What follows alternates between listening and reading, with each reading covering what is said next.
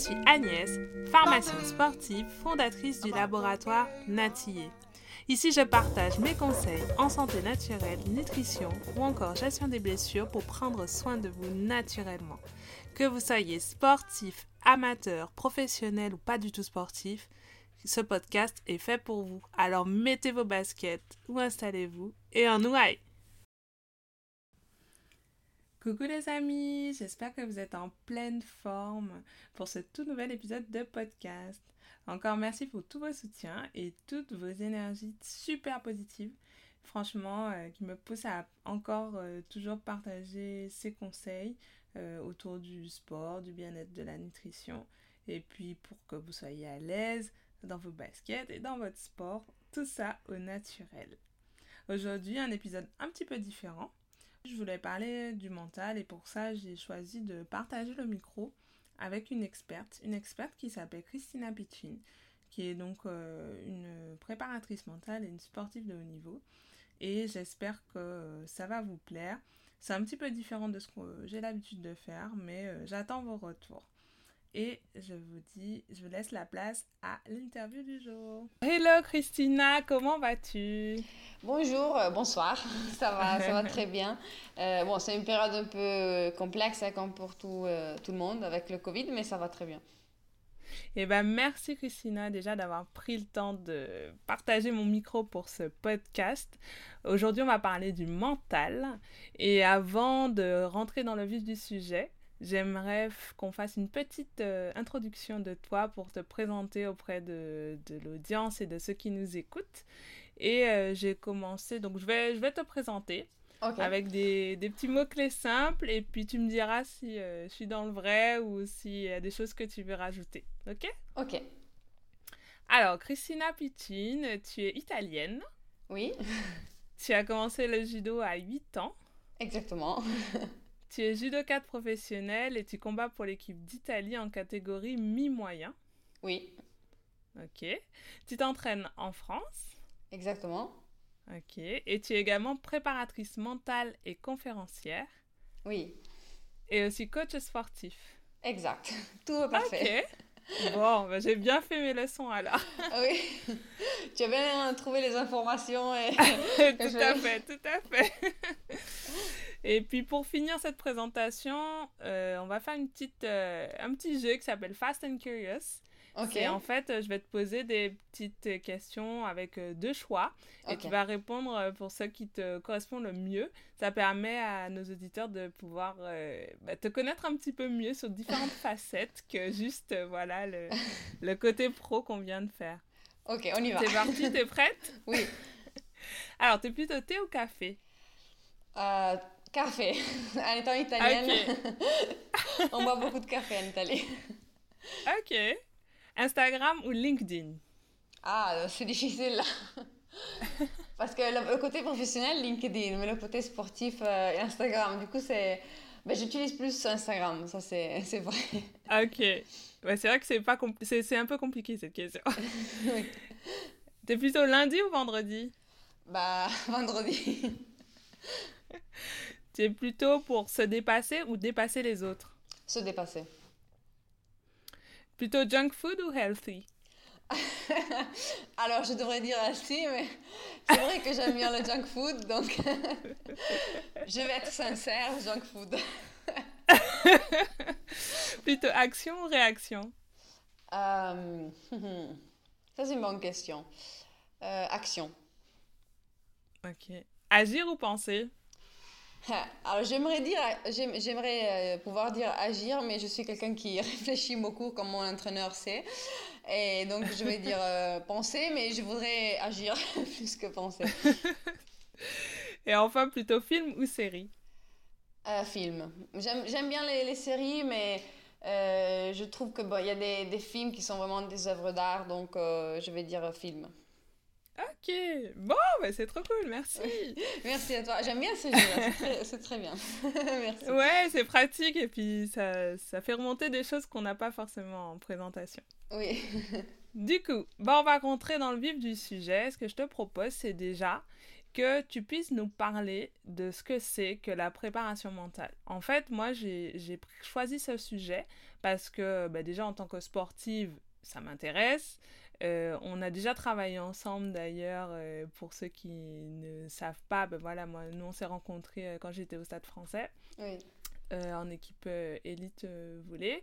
Et du coup, le, moi j'ai découvert en fait la prépa mentale à cette époque-là que je connaissais pas du tout et je trouve euh, le sujet très très intéressant donc on pourrait en faire un podcast de deux heures et, plus encore parce qu'il y a tellement à dire mm. mais là euh, le but c'est de faire quelque chose de d'assez euh, succinct et pour que en fait pour que les tout le monde puisse un peu comprendre ce que c'est et comment elle peut s'utiliser dans le sport. Donc pour toi, est-ce que tu peux nous donner un peu une définition de la prépa mentale et euh, voilà, comment elle s'applique au, milieu du sport? Oui, alors euh, c'est quelque chose de nouveau, donc c'est normal que, que tu connaissais pas avant, avant notre rencontre. C'est quand même une, une, science nouvelle, donc euh, c'est a origine de la psychologie du sport. Et, et arrivé en Europe, les, les, premières formations, formations pardon, sont arrivées dans les années 2000, donc c'est quelque chose de récent.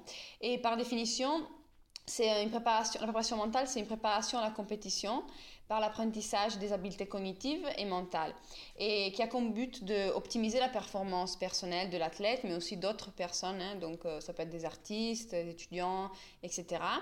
Et euh, a comme but aussi le, le, fait de promouvoir le plaisir et l'autonomie de l'athlète ou de la personne. Ah ça c'est super intéressant ce que tu dis, hein. tu parles de plaisir et d'autonomie. Et je trouve ça vachement intéressant parce qu'on ne le voit pas toujours sous cette, euh, cet aspect-là. Quand, surtout quand on parle de préparation mentale, on s'adresse souvent aux sportifs de haut niveau. Et on ne voit pas euh, ce côté ben, plus large, en fait, qui dépasse la dimension du, de la performance de haut niveau, en fait.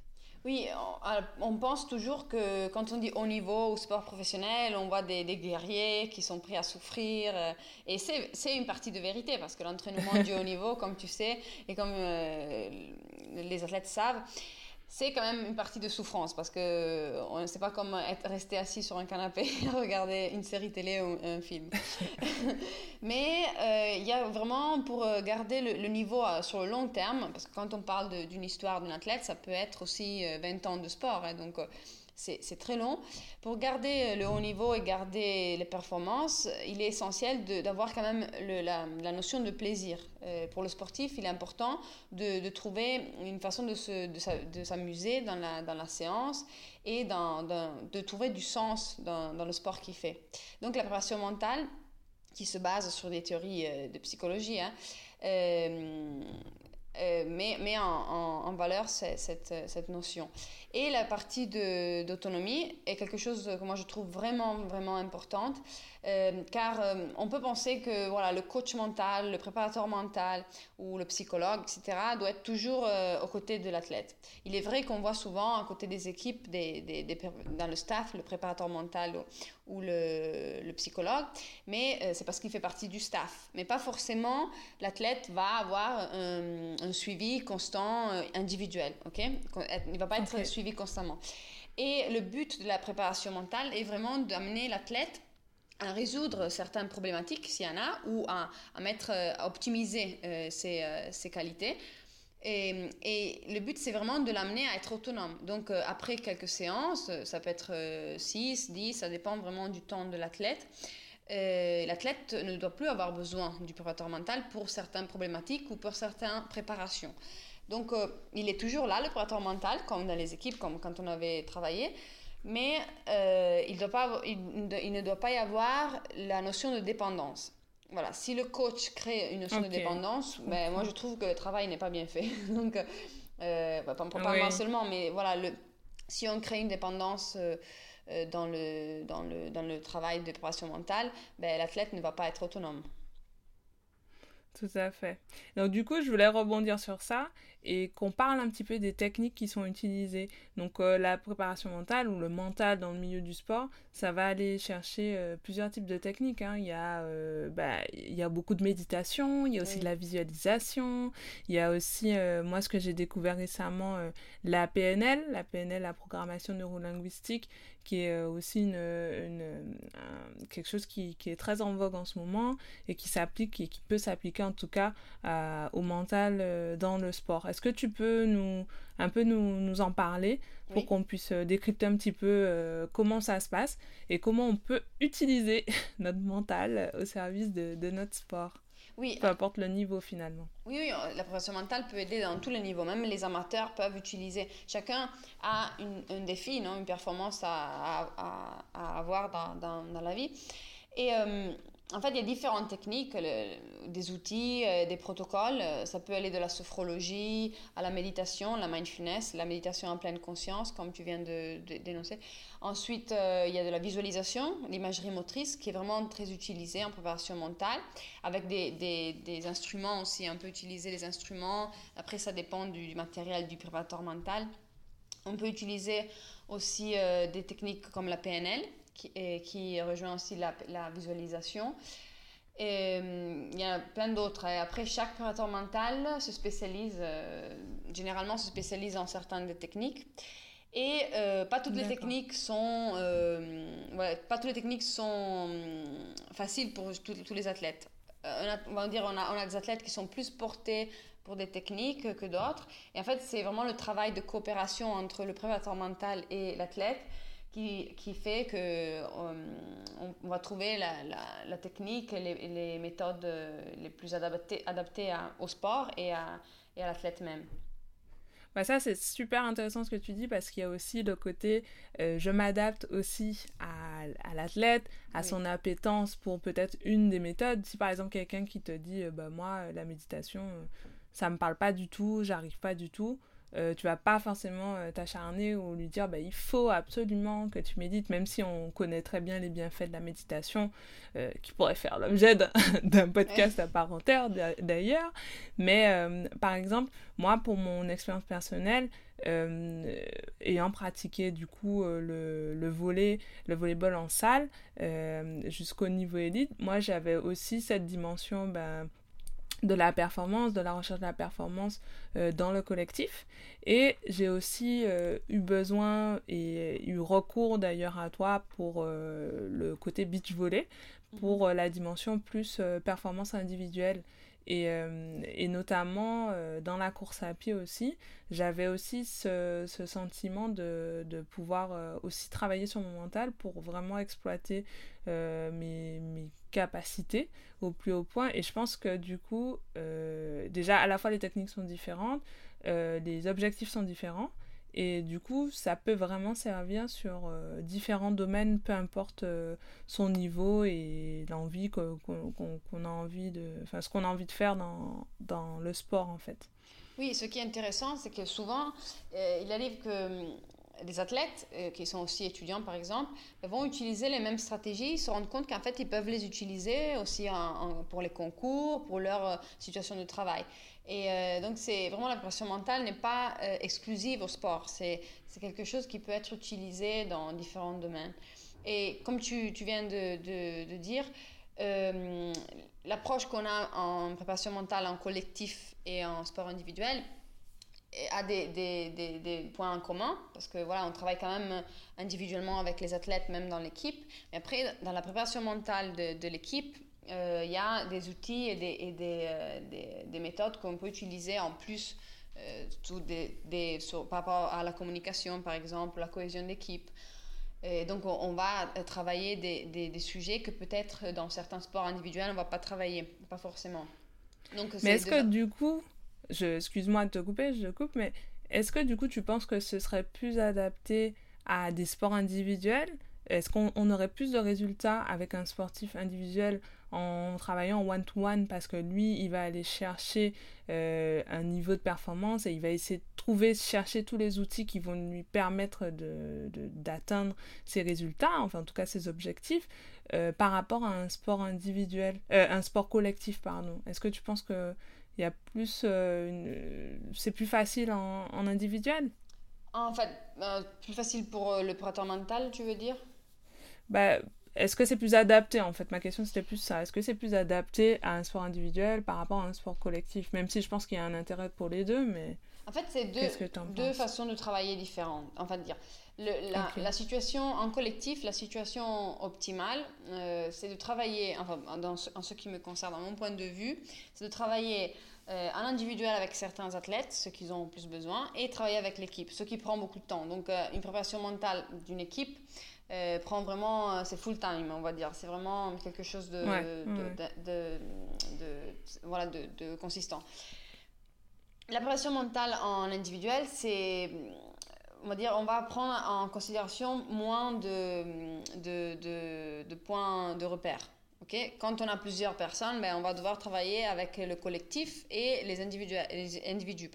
Donc, ce euh, c'est pas seulement un groupe de personnes, mais c'est une équipe. Donc, il y a des, mécanismes qui, se créent et c'est important de travailler sur ça. Et pour faire ce, ça, euh, il faut du temps et euh, vraiment euh, un investissement élevé donc pour le printemps mental. Ce qu'on fait avec les, les, individus, c'est beaucoup plus, plus rapide parce qu'on va, on va faire des, des séances avec l'individu. Donc pour les sports individuels, c'est plus facile à mettre en place. En fait, c'est pas, en fait on n'a pas une façon plus facile et plus difficile, c'est vraiment différent. Donc c'est compliqué de pouvoir comparer. Euh, c'est deux façons de fonctionner différentes. Ce qui est important, je, je veux dire, dans, le, dans, l'équipe, c'est vraiment de travailler aussi avec l'entraîneur parce que euh, le leadership, voilà, c'est toujours l'entraîneur qui doit avoir le, le, le leadership dans, dans, dans, l'équipe. Donc, euh, le printemps mental, il est, il est important qu'il travaille avec le staff, mais quand même, il reste derrière parce que souvent, on a eu des. Enfin, dans le passé, il y a eu des des, équipes qui ont plus suivi de la pression mentale ou du, ou du psychologue parce qu'il y a eu des, problèmes de leadership entre l'entraîneur, le, par exemple, et le patron mental. Mais normalement, si un patron mental est formé et a une éthique et une ontologie euh, euh, correcte, ben, euh, cela ne va pas arriver. Bien que Donc là, ce que, tu, ouais, ce que tu dis, en fait, c'est qu'il y a dans le collectif un, un rôle super important à, à, jouer et à avoir avec l'entraîneur qui lui va pouvoir euh, comprendre et puis c'est un peu le manager de l'équipe donc il va pouvoir euh, faire fonctionner mais il faut que lui aussi il soit sensible et, et potentiellement formé et coaché. Oui, ça peut arriver des fois qu'au début on peut commencer à travailler avec l'équipe et à un moment donné on se rend compte qu'en fait il est plus euh, efficace de travailler qu'avec l'entraîneur pour un premier temps parce que c'est lui qui a vraiment le pouvoir dans les mains. Ça dépend vraiment des des, typologies d'entraîneurs, des typologies des équipes. C'est quelque chose de très malléable. On suit quand même des, des méthodes et des théories bien précises, mais c'est la, capacité du président mental de lire ce qui arrive dans une équipe, mais de vraiment laisser, être capable de laisser le pouvoir à l'entraîneur et au staff et pouvoir travailler avec eux. Donc, euh, ça dépend des, situations euh, qu'il peut rencontrer, le président mental. Il va adapter sa stratégie en étant transparent avec, euh, avec l'équipe et l'entraîneur. Euh, sur des objectifs ou d'autres. Donc travailler qu'avec l'entraîneur ou avec l'équipe, voilà, ça c'est un choix qui, qui, va être discuté avec, avec les, les, les, les, les, auteurs, les, comment dire, les, sportifs et l'entraîneur. Ok, et puis moi j'avais quand même une remarque, c'est pour toi comment ça se fait qu'en France on est autant de retard en fait sur ce, cette prépa mentale parce qu'on sait très bien que, enfin en tout cas on découvre maintenant que bah, des, grands sportifs comme euh, Federer ou comme euh, bah, voilà, des, des, sportifs qui, qui on sait euh, font l'histoire dans leur sport ont, tous eu des coachs mentaux. Et pour toi comment ça se fait que en France ce soit si peu connu et en tout cas si peu utilisé dans nos sports de haut niveau? Euh, à la fois dans les sports collectifs comme dans les sports individuels. Pourquoi c'est pas, on n'est pas, euh, on est aussi, euh, on va dire à la traîne quoi dans, dans ce domaine-là? Oui, on est un peu en retard, mais on est en avance par rapport à d'autres pays encore. Hein. je parle de. Ah bah oui, on est toujours, il y a toujours un juste milieu. Quoi. Voilà, je, je, je, peux voir dans mon pays en Italie, mon deuxième pays parce que voilà, j'ai. Mais en Italie, par exemple, la, la, vraiment les formations de préparation mentale n'existent pas encore. Donc, euh, il y a des pays, encore, on est encore plus en retard. Mais euh, ben, on va dire que hum, les, les pays comme l'Amérique, les USA, le Canada, ben, c'est là que les premières études en psychologie du sport sont nées. Et donc, c'est plus facile dans la mentalité américaine d'accepter voilà, le mental, le travail sur le mental. Donc, par le déterminisme génétique, on va dire. Et, du coup, c'est plus simple pour, pour une population euh, très occidentale comme en Amérique, voilà, américaine, d'accepter la figure de, de, psychologue ou d'opérateur mental. En, dans les pays plus latins, donc comme la France, l'Italie, etc., c'est plus compliqué d'accepter cette euh, figure professionnelle. Parce que voilà, on voit quand même, euh, en fait, il y a la croyance que si on a besoin de porteur mental, ça veut dire qu'on est, on est faible. Mais si on regarde, tous les meilleurs ont utilisé euh, les techniques mm. de préparation mentale et sont devenus ce qui, qui sont aussi grâce Exactement. À, ça. Pas seulement grâce à la préparation mentale, mais c'est un ensemble de facteurs. Et aussi, le, le gros problème qu'il y a maintenant en France, c'est qu'il euh, il n'existe pas une, une, reconnaissance de la formation. Donc, on peut devenir, c'est pour proclamer euh, préparateur mental avec une formation online sur Internet ou une formation brève ou avec des formations plus consistantes comme euh, un master à l'université euh, mhm. ou un diplôme universitaire comme, euh, comme ils existent en, France. Et le fait de ne pas pouvoir avoir une, une, certification, on va dire un registre des préparateurs mentaux, ben, complexifie le, la, la, la, crédibilité de ce métier. Parce que, oui, tout à fait. Voilà, il est important de, de connaître le, le, passé du, et l'expérience du préparateur mental parce que c'est la base pour euh, avoir une base éthique et déontologique euh, solide, mais aussi des, des, compétences, des connaissances qui nécessitent des années de, à mon sens, des années d'études de, et d'expérience. Donc euh, voilà. Donc ça, cela n'aide pas aussi à, à, la formation. Donc maintenant, avec l'arrivée des JO à Paris 2024, la pression mentale est plus, et avec le Covid surtout, parce que le Covid a mis un. Voilà, on se rend compte de l'importance du mental. Ben, les choses sont en train de changer. Mhm. Euh, et moi, personnellement, j'espère qu'un que registre des prédateurs mentaux va exister dans le futur. Et, euh, et, tout doucement, les choses vont changer parce que les athlètes sont les premiers maintenant à témoigner le, le fait d'avoir eu un, une suivi en préparation mentale dans leur passé ou actuel. Ok, bah ça c'est super important ce que tu viens de dire. Donc du coup avec les JO, euh, peut-être qu'on espère que les choses vont bouger. Et en tout cas, le, ce qu'on a vu, c'est que la Covid a bousculé en fait euh, les, les, les, mentalités. Et dans, en tout cas dans le sport, il y a eu un gros impact au niveau mental. Et du coup, forcément, euh, on, on s'intéresse un petit peu plus à ce versant-là euh, sachant que voilà, on est, on est toujours dans, un peu dans l'incertitude de savoir si on peut participer, si la compétition va être annulée ou pas. Et du coup, pour des athlètes de haut niveau, bah, c'est un peu déconcertant. Et pareil, hein, pour des sportifs amateurs, hein, si, parce que je sais qu'il y en a qui écoutent, euh, bah, on est toujours un peu dans cette incertitude. Est-ce que mon semi-marathon euh, va être maintenu? Pareil. c'est des choses où on ne sait pas trop comment s'organiser dans son sport, par exemple sur des intensités de, de compétition physique aussi, euh, c'est important de, de, caler son calendrier euh, physique en fonction de la compétition. Donc euh, ça joue aussi sur le mental. Oui, oui. En tout cas, c'est ouais, top. Mm. Oui, l'incertitude a amené beaucoup d'athlètes à se questionner sur leur, leur pratique et aussi sur, sur leur motivation. Donc, beaucoup d'entre eux et même les entraîneurs se sont rendus compte de, de, facteur mental qui a une énorme euh, importance.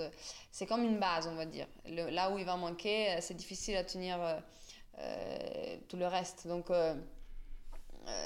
c'est un point positif et j'espère que après le, la Covid, bien que c'est négatif la Covid, hein, mais j'espère qu'après la Covid, les athlètes se, vont se questionner sur, euh, sur ça et, et, se rendre compte que voilà, on peut entraîner le mental et, comme le, physique.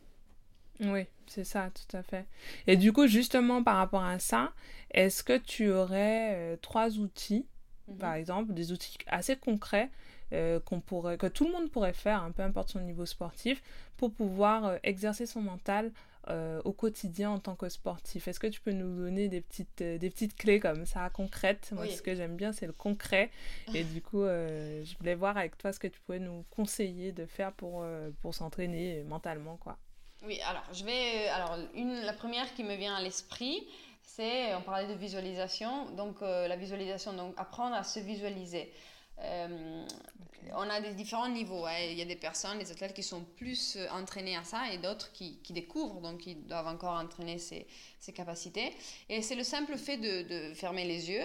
Oh, il y en a certains qui arrivent aussi avec les yeux ouverts ou semi-ouverts et euh, de s'imaginer dans le geste pratique. Donc ça peut être euh, pour toi le volet, pour moi le judo, etc. Et il faut vraiment sélectionner un geste précis, celui qu'on veut travailler. Donc euh, ça peut être au début quand tu dois taper sur la balle. Rappelle-moi comment on dit en français. Alors, l'attaque ou le service Le service, voilà. Parce que tous les fois, je, des uchikomi, je peux dire, mais le service. et donc, au service, par exemple, imaginez vraiment, il y a différentes façons de, de, visualiser. Donc, euh, comme tu parlais de PNL, donc, donc on a la partie euh, visuelle, ça peut être kinesthésique ou auditif. Donc, euh, il y a des, certains athlètes qui, qui hum, préfèrent le visuel. Donc, si vous allez essayer, donc euh, si c'est mieux euh, de façon kinesthésique, donc euh, sentir les sensations physiques ou voir les, images. Donc, d'imaginer de se voir faire le geste ou imaginer de faire le geste comme si on était dans la réalité. Donc, comme si on était acteur. Donc, on voit, on voit pas nous-mêmes, mais on voit l'environnement et euh, le matériel, donc euh, la balle, ou comme spectateur, donc de l'extérieur. On se voit nous-mêmes faire le geste. Et, donc on peut imaginer et visualiser de cette façon, ou sinon de façon euh, kinesthésique, comme je disais, en cherchant de reproduire les sensations du corps et de visualiser les sensations corporelles. Donc la, la contraction du muscle quand on lève le bras, le, fait de le, contact avec le ballon quand on va taper, et de visualiser de façon la plus semblable à la réalité. Donc, c'est important de chercher de garder le même temps, donc euh, le même temps de visualisation.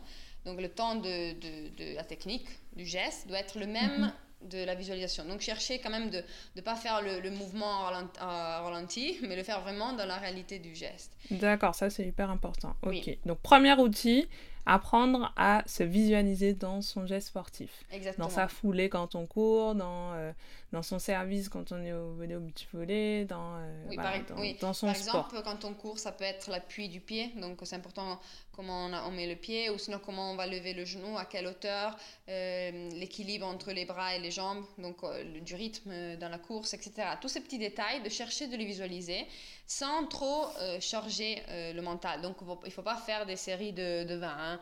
Donc, vous allez faire des séries de 5 et cela suffit. Et, vous, et vous imaginez en cherchant de, de, de, être le plus réel possible. Et c'est un exercice qui fatigue beaucoup le cerveau, donc il ne faut pas non plus exagérer, sinon on risque d'abîmer le, le, mouvement au lieu que l'améliorer. Ok, donc ça c'est le premier outil. Deuxième outil. Deuxième outil, bah, on a dit euh, savoir visualiser, mais savoir respirer. Donc euh, la respiration euh, dans le sport c'est très important. Il y a différents types de respiration.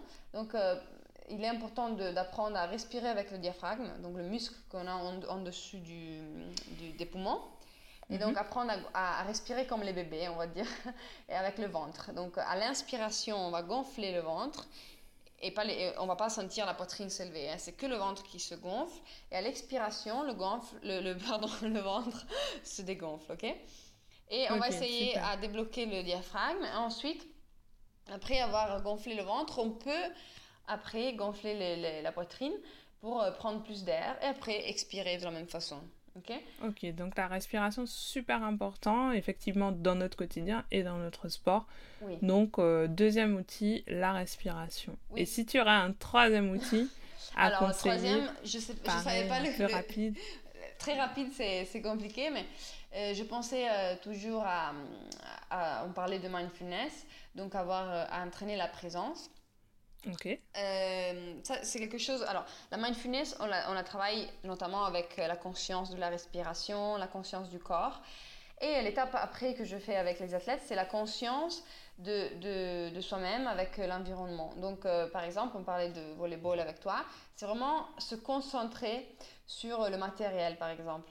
Euh, de observer le matériel comme si c'était la première fois qu'on voyait le, le, ballon et de l'observer et de sentir l'effet qu'il fait euh, sur sous nos mains, mains l'effet tactile.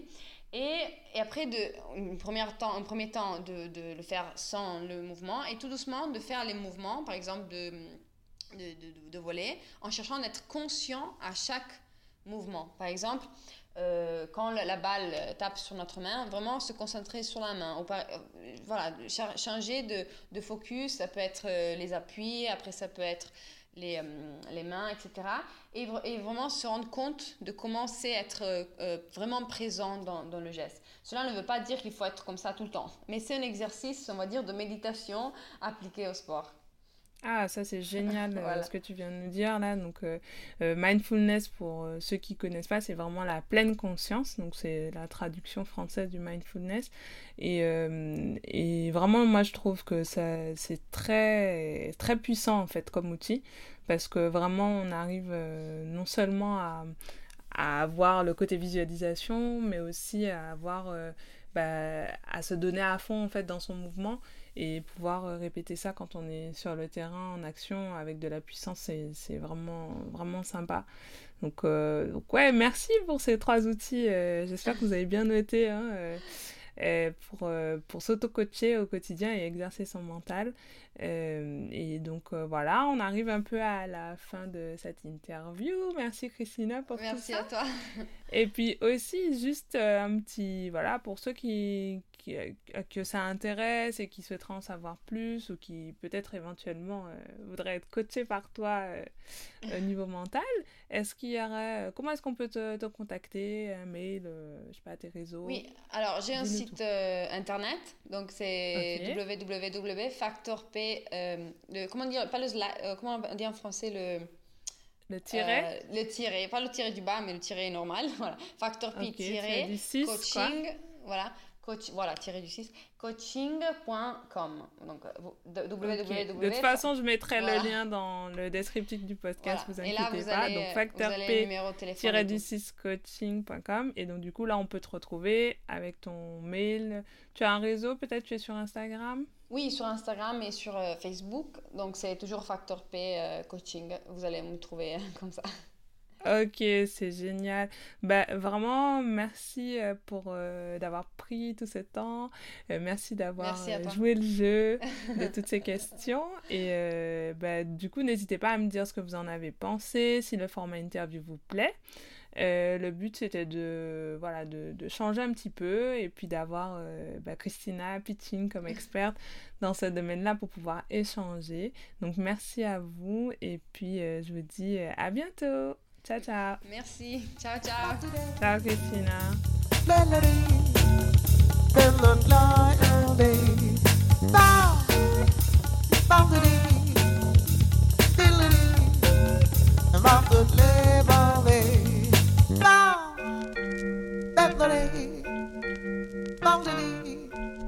I'm on the